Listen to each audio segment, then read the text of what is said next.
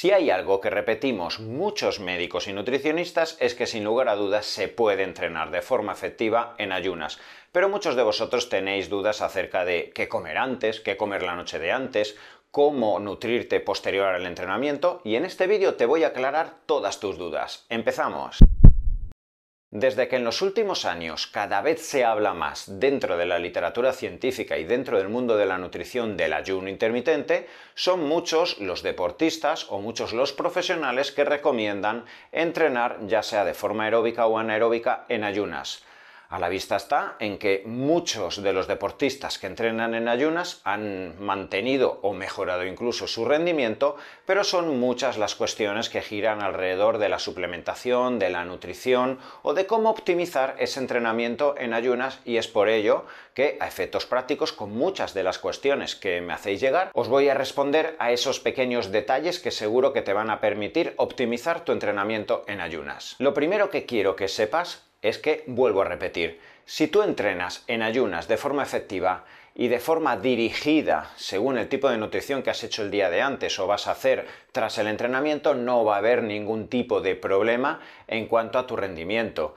Fíjate que son muchas las personas que incluso simplemente por el hecho de que tu abdomen no lo lleves lleno de cara al entrenamiento van a mejorar la sintomatología. ¿Cuántos y cuántos son los deportistas que me han trasladado, doctor? Antes una hora de ir a entrenar me hinchaba con papilla, me hinchaba con arroz, llevo 15 años haciéndolo y parece como arte de magia que he ido a entrenar eh, por la mañana y que me he quitado ya ese miedo a no ir recién comido y como el estómago lo tengo libre, lo tengo deshinchado, pues directamente prácticamente subo pulsaciones enseguida, no me duermo haciendo el entrenamiento y es que realmente los kilos que muevo, eh, los kilómetros por hora que alcanzo, las sensaciones que tengo son muchísimo mejores porque recuerda también algo que debes tener en cuenta. Cuando el organismo se encuentra haciendo la digestión, se encuentra activando el sistema nervioso parasimpático, pero cuando tú tienes la digestión parada y tu estómago está vacío, estás activando el sistema nervioso simpático que te permite liberar catecolaminas, adrenalina, noradrenalina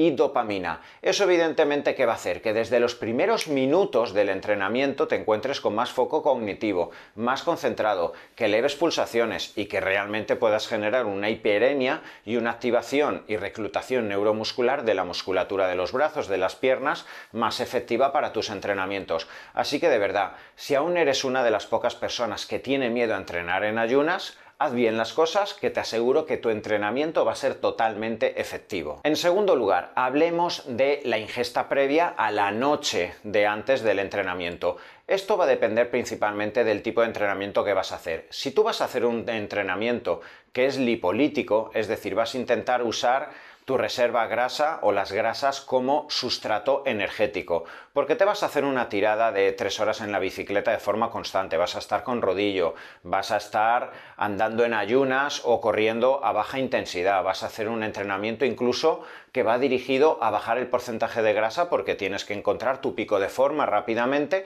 Por la noche incluye proteína y grasa, cualquier tipo de proteína magra como puede ser pescado, como puede ser carne. Idealmente por la noche a mí me gusta que sea pescado básicamente porque la digestión va a ser mejor, pero cualquier tipo de proteína que a ti te siente bien y verdura, ensalada, algo de grasa también en forma de aguacate, Básicamente, ¿para qué? Para permitir que llegues con poco glucógeno y que tu organismo desde los primeros minutos aprenda a usar como sustrato energético la grasa, que por la mañana te puedas meter un cafetito para activarte, pero que llegues con mucho menos glucógeno. Hay incluso eh, personas que hacen rendimiento endurance donde planifican determinados días a lo largo de la semana donde van a hacer una salida de 2-3 horas en llano, con pulsaciones a 120, 125 pulsaciones, no a niveles glucolíticos donde tengo que subir altísimas rampas y tengo que subirme encima de la bicicleta, va a ser un entrenamiento muy largo y constante, donde no solo la noche, sino todo el día anterior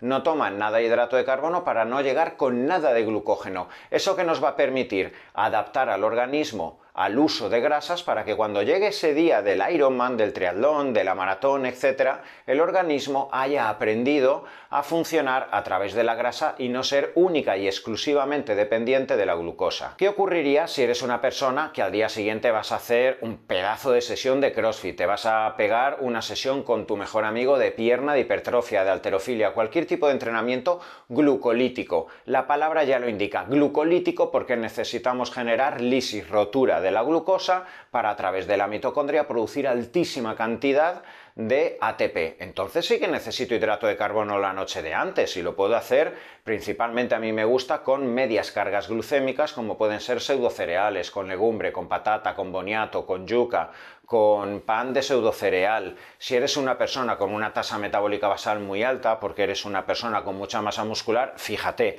que si al día siguiente te vas a pegar un pedazo de entrenamiento, te puedes tomar también perfectamente un arroz blanco o un hidrato de carbono de alta carga insulinémica y no va a pasar nada. Es más, hasta dormirás bien y te levantarás pletórico para enfrentarte a ese entrenamiento de 50, de 60, de hora y media muy fuerte en las pesas no te preocupes que no te va a faltar energía porque vienes con los depósitos de glucógeno intactos, además te vas a encontrar con el sistema nervioso simpático porque el estómago no está trabajando por las nubes, con la adrenalina por las nubes, pero recuerda que la noche de antes vas a tener que hacer esa carga de hidrato de carbono. Lo siguiente de lo que te voy a hablar, ¿qué tomamos previo al entrenamiento? Si estamos entrenando en ayunas, Está claro que no metemos macronutrientes, pero sí que muchos de vosotros que estéis flexibles a efectos metabólicos podéis incluir una pequeña cantidad de grasas en forma de MCT, de mantequilla ghee clarificada con vuestro café, 20-30 minutitos previos al entrenamiento, ya sea aeróbico o anaeróbico, y esto que nos va a permitir, si eres una persona que eres flexible metabólicamente, que eres capaz de producir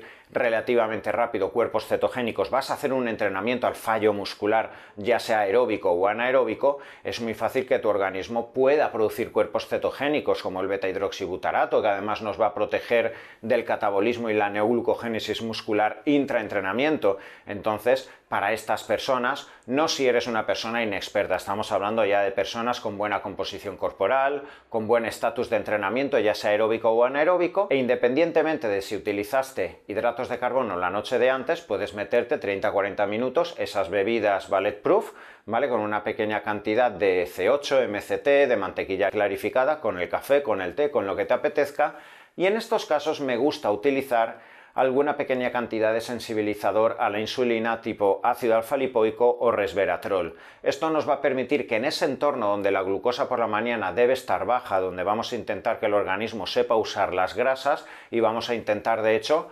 favorecer nuestra salud metabólica y mitocondrial, unos sensibilizadores a la insulina como el resveratrol o el ácido alfa-lipoico nos puede venir muy bien. El siguiente punto que tienes que saber es qué tomar intraentrenamiento. Yo particularmente, entrenando en ayunas, si vienes con un depósito de glucógeno intacto porque vas a hacer tu sesión de pesas o incluso si vas a hacer una sesión larga de tirada aeróbica, al menos la primera hora, hora y media no me gusta meter nada más allá de agua y sales minerales, simplemente la cantidad suficiente como para que exista sodio intraentrenamiento y no exista una bajada de presión arterial, ¿Por qué? Porque en muchas ocasiones, por desgracia, las cicloestrinas, creatinas, aminoácidos, etcétera, pueden generar eh, una exposición en la mucosa gastrointestinal a edulcorantes, a sustancias ácidas. Si además tu entrenamiento es muy a fallo muscular, esto te puede hacer vomitar, etcétera. En tal caso, si eres una persona que vas a hacer un entrenamiento muy potente a efectos anaeróbicos,